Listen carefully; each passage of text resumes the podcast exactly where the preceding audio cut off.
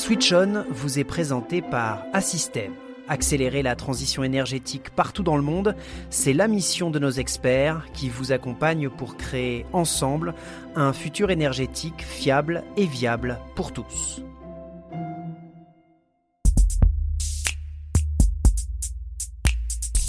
Vous écoutez Switch On, le podcast des experts du groupe Assystem. 6000 collaborateurs, 600 000 milliards de neurones et 10 000 fois plus de synapses sont à votre service et au service de la transition énergétique. Dans Switch On, nos experts en ingénierie et en digital vous éclairent sur les projets et les technologies qui contribuent aujourd'hui à la transition énergétique partout dans le monde. Dans l'épisode précédent, nous avions abordé la question du digital comme outil permettant d'accélérer le développement de l'énergie nucléaire. Aujourd'hui, nous allons nous pencher sur le marché des énergies renouvelables.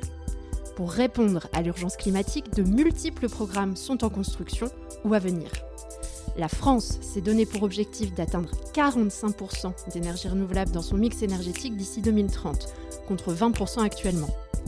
À l'échelle mondiale, la capacité d'électricité renouvelable devrait augmenter de plus de 60% entre 2020 et 2026 pour atteindre plus de 4800 gigawatts selon l'Agence internationale de l'énergie. Dans cet épisode, nous allons comprendre comment le digital peut être un levier pour accélérer le développement des énergies renouvelables, mais également des réseaux électriques nécessaires à leur transport. Car la production d'électricité issue de sources renouvelables modifie considérablement le paysage du marché de l'énergie, en raison notamment de sa nature intermittente.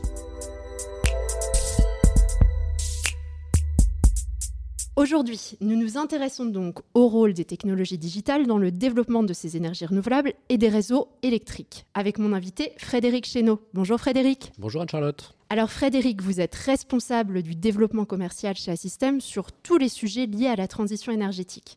Cela fait des années que vous voyagez dans le monde pour présenter et proposer les services d'Assystem. Est-ce que vous savez dans combien de pays votre mission vous a conduit? J'ai eu en effet le plaisir d'accompagner le développement de nos marchés sur plusieurs géographies, entre bien sûr l'Europe, le Moyen-Orient, l'Asie, en particulier l'Asie du Sud-Est et l'Asie centrale. Au-delà de nombreux pays que j'ai pu visiter, je retiens surtout l'intérêt de plus en plus croissant de tous nos interlocuteurs pour les enjeux de transition énergétique et de recherche de solutions pour produire ou transporter une énergie décarbonée au plus juste coût, tout en soutenant le développement de leur pays.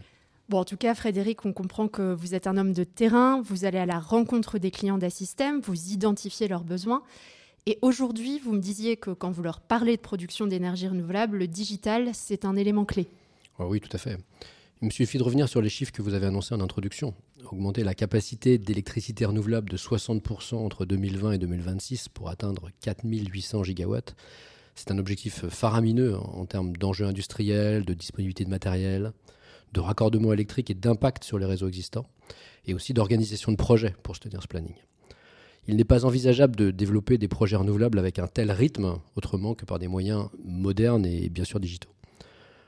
L'atteinte de ces objectifs passe par des, projets renouvelables plus gros, c'est une évolution récente, on est capable de, construire des, parcs à l'échelle de gigawatts, mais, ces projets se sont aussi euh, grandement complexifiés euh, sur certains aspects, et quelques idées peut-être pour illustrer cette complexité croissante.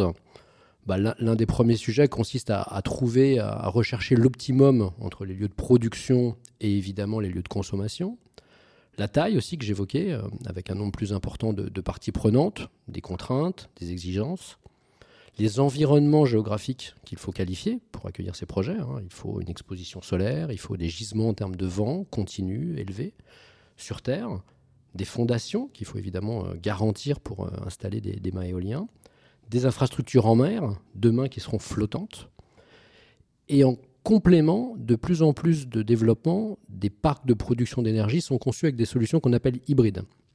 Du stockage sur batterie, des mix technologiques entre par exemple du solaire, de l'éolien, et demain des électrolyseurs qui ouvrent le marché de l'hydrogène décarboné avec des dérivés comme par exemple de l'ammoniac. Donc par rapport à l'objectif annoncé, on voit bien qu'il y a un enjeu de réplication de projets en termes d'études et de construction, tout en prenant en compte les spécificités de chaque contexte. Et ça, avec le digital, on sait le mettre en place quand on est une ingénierie spécialisée comme nous. Au-delà de la conception et de l'installation de ces nouvelles infrastructures énergétiques à grande échelle, pendant les phases d'exploitation, leurs états de fonctionnement doivent être finement analysés, suivis, les maintenances anticipées, avec souvent très peu de personnel sur place, les emplacements n'étant pas toujours faciles d'accès ou accueillants. Le digital est juste indispensable pour moi, pour nous, pour atteindre les objectifs précédents, pour dupliquer les projets euh, autant que possible, pour faire baisser les coûts et pour permettre de tenir des plannings d'installation et de connexion de plus en plus contraints, avec une exploitation maîtrisée, une production prévisible, bien qu'intermittente par nature.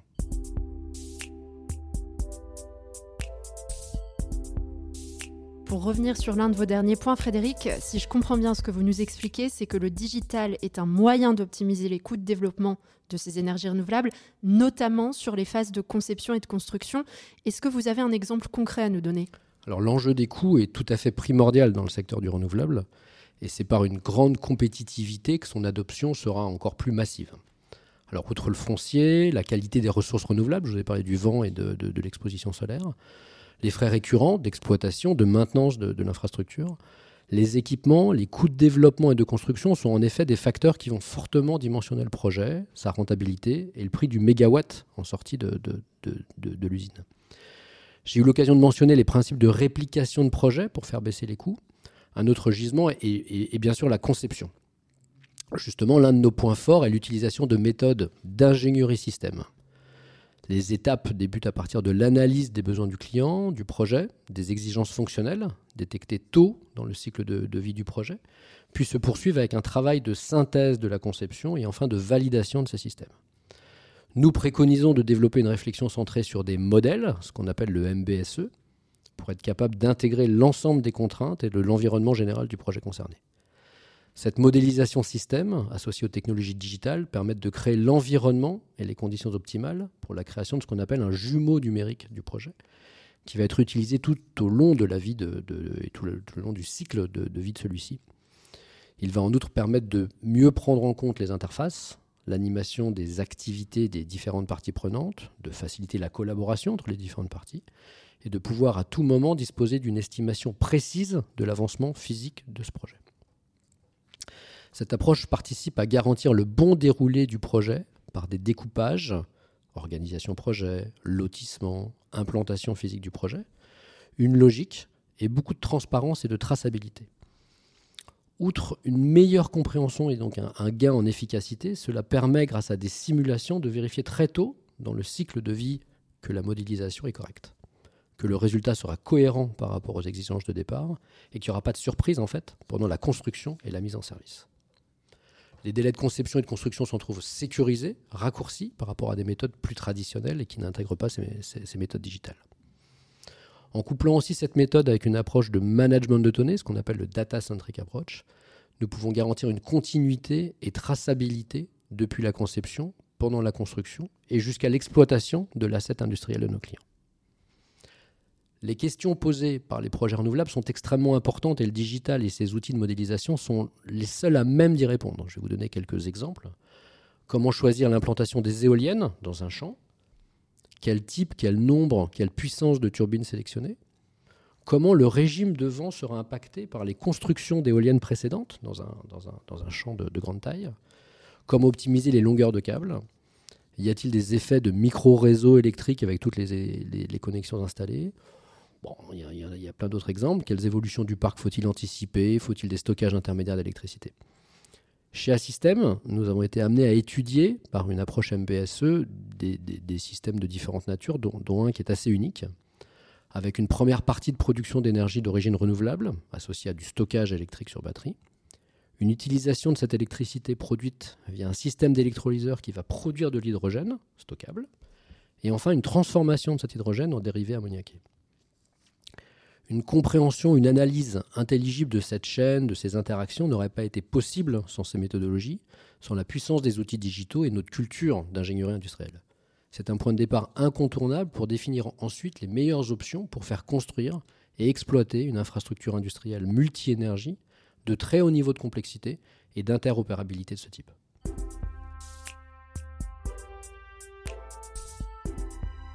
Au-delà de ces phases de construction, vous mentionnez aussi les phases d'exploitation. Est-ce que là aussi le digital est une façon d'optimiser les coûts et est-ce que vous avez quelques exemples concrets à nous donner? Alors c'est vrai que dans la suite des phases de conception et de construction que j'évoquais précédemment, il y a une forme d'aboutissement, de, logique. Euh, quand on a conçu des projets avec des outils digitaux puissants, à prolonger l'exercice sur ces phases d'exploitation. L'essentiel, que sont les modèles, les datas, les règles, les systèmes, sont en, est en effet déjà disponible par le jumeau numérique de l'infrastructure que j'ai évoqué. Et, ce jumeau va permettre de jouer un rôle de simulateur, va permettre de réaliser des tests avancés, empruntant d'ailleurs parfois des équipements réels qu'on peut connecter, pour s'assurer qu'aucun comportement de notre infrastructure n'a été omis, qu'aucune modification n'aurait d'incidence imprévue sur la phase d'exploitation.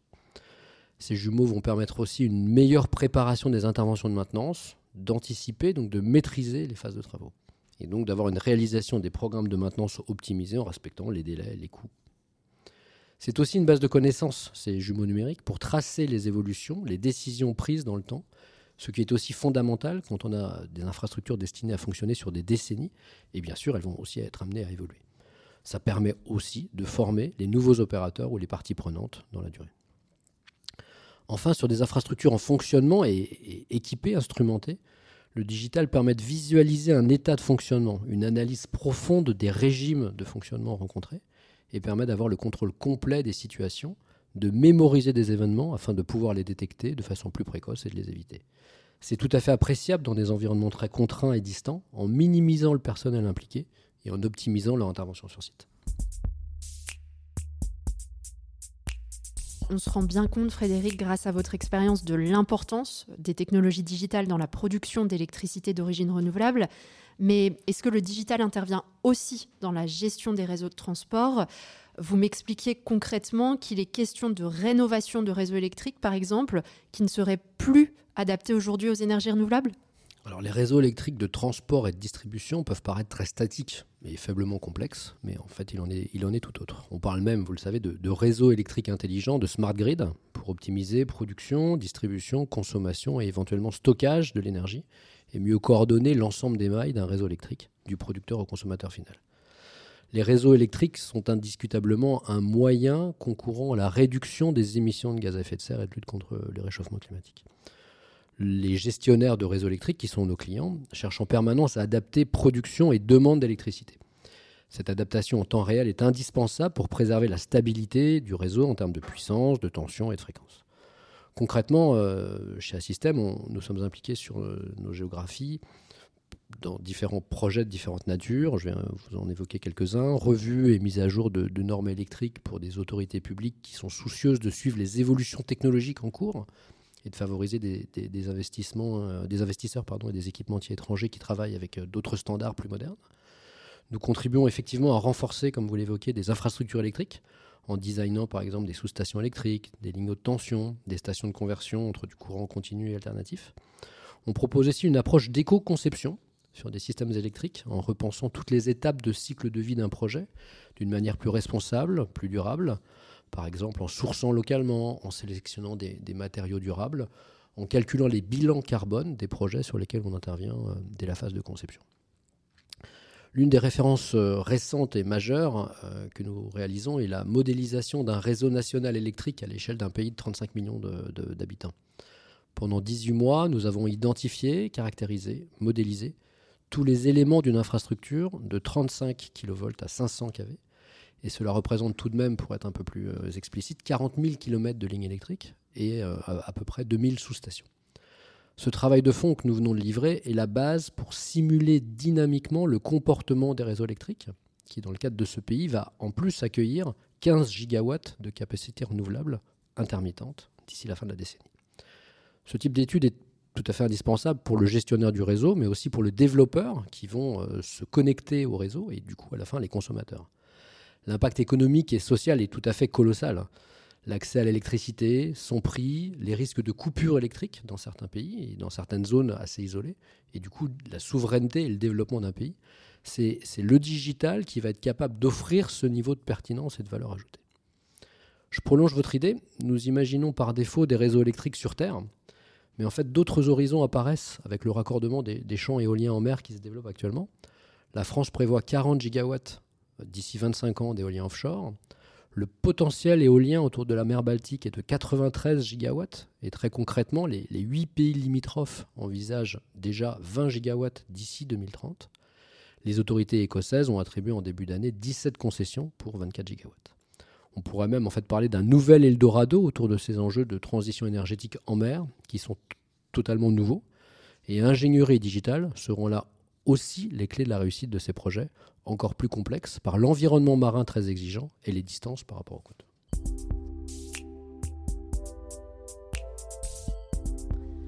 Alors on comprend bien avec tout ce que vous nous dites que le digital représente un véritable levier d'accélération dans le développement de ces renouvelables, mais j'imagine Frédéric qu'il y a aussi un certain nombre de challenges à relever.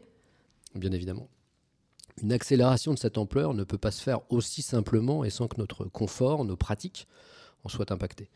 Même si à nouveau le digital contribuerait largement à concevoir, dupliquer, dérisquer, garantir une bonne exploitation de toutes ces nouvelles infrastructures énergétiques. Chez Assystem, nous sommes amenés à contribuer grandement à certains de ces challenges. C'est l'essence même de l'ingénierie que de trouver des solutions à des problèmes impliquant différents métiers et de nombreuses contraintes.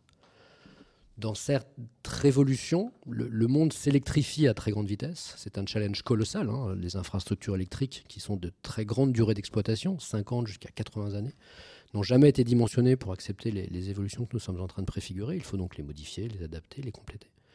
Les équipements qu'on utilise euh, évoluent aussi énormément pour permettre de nouvelles fonctionnalités. Les transformateurs, les disjoncteurs, dorénavant avec des gaz neutres, des câbles plus écologiques qui resteront en mer pour des décennies. Et du coup, toute l'industrie se mobilise. C'est un challenge euh, majeur. Il faut aussi raccorder électroniquement tous les, petits et moyens producteurs d'énergie renouvelable, les particuliers, les fermiers, les commerçants, qui posent des panneaux sur leur toit, et ce dans un délai rapide et compatible avec l'adaptation des réseaux. En aval, il va aussi falloir s'adapter à de nouvelles contraintes. Les propriétaires de véhicules électriques vont par exemple souhaiter recharger leur véhicule en fin de journée ou en soirée. Très récemment, vous avez peut-être noté, en Californie, les conducteurs ont été invités à ne pas recharger leur véhicule électrique sur certaines périodes horaires, faute d'électricité disponible sur le réseau. dernière anecdote, les, parkings publics et privés vont aussi devoir euh, s'équiper avec plus de prises de raccordement, avec en plus des compteurs électriques communiquant générant par ailleurs des datas d'identification, de consommation et de gestion de la charge. Des solutions de management existent hein, pour la charge, l'effacement, le stockage d'électricité. Ça va se développer évidemment de plus en plus. Là aussi encore, le digital omniscient permettra d'atténuer ces problèmes, de faciliter nos vies, liés au fait que nous sommes finalement au début d'une toute nouvelle ère. Je rappelle peut-être que l'enjeu de la transition énergétique n'est pas de rajouter des moyens renouvelables au mix énergétique existant, qui est très carboné, mais de remplacer les énergies fossiles qui ont structuré nos économies depuis plus d'un siècle. Ce remplacement et non ce rajout sera une vraie première depuis la, maîtrise de l'énergie par l'homme. Il est donc normal que nous n'en maîtrisons pas encore toutes les répercussions. Par ailleurs, le challenge est peut-être le plus bouleversant pour nos sociétés humaines euh, et plutôt certainement de revoir aussi nos habitudes, nos pratiques, de chercher à économiser cette énergie que nous avons pris l'habitude de considérer comme toujours accessible et bon marché. Les métiers de l'ingénierie resteront des pivots centraux à la croisée de toutes ces nouvelles contraintes et évolutions. Ils sauront répondre à ces challenges avec le digital, bien sûr.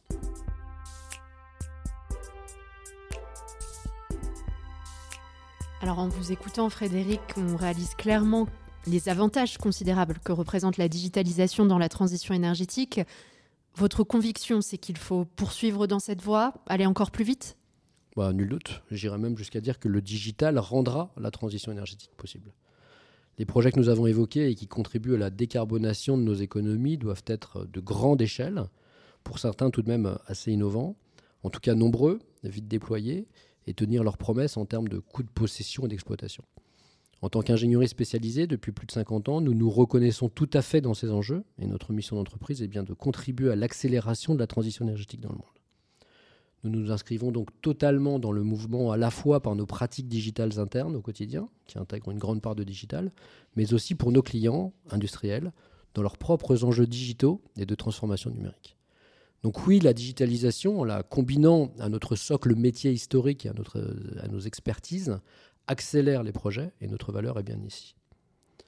Nous avons eu une première révolution industrielle née de l'invention de la machine à vapeur au XVIIIe siècle, la deuxième au XIXe alimentée justement par la découverte et la maîtrise de l'électricité, la troisième au XXe contemporaine, initiée par l'informatique est la digitalisation de notre monde.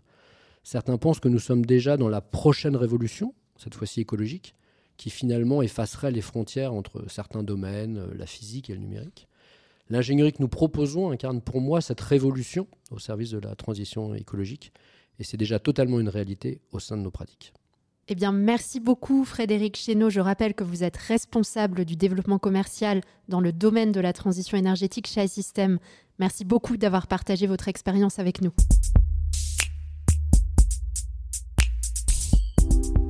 C'était Switch On, le podcast des experts du groupe Assystem. 6000 collaborateurs, 600 000 milliards de neurones et 10 000 fois plus de synapses sont à votre service et au service de la transition énergétique. Retrouvez l'ensemble de nos services en ingénierie et en digital sur notre site web assystem.com. Et rendez-vous bientôt pour un nouvel épisode.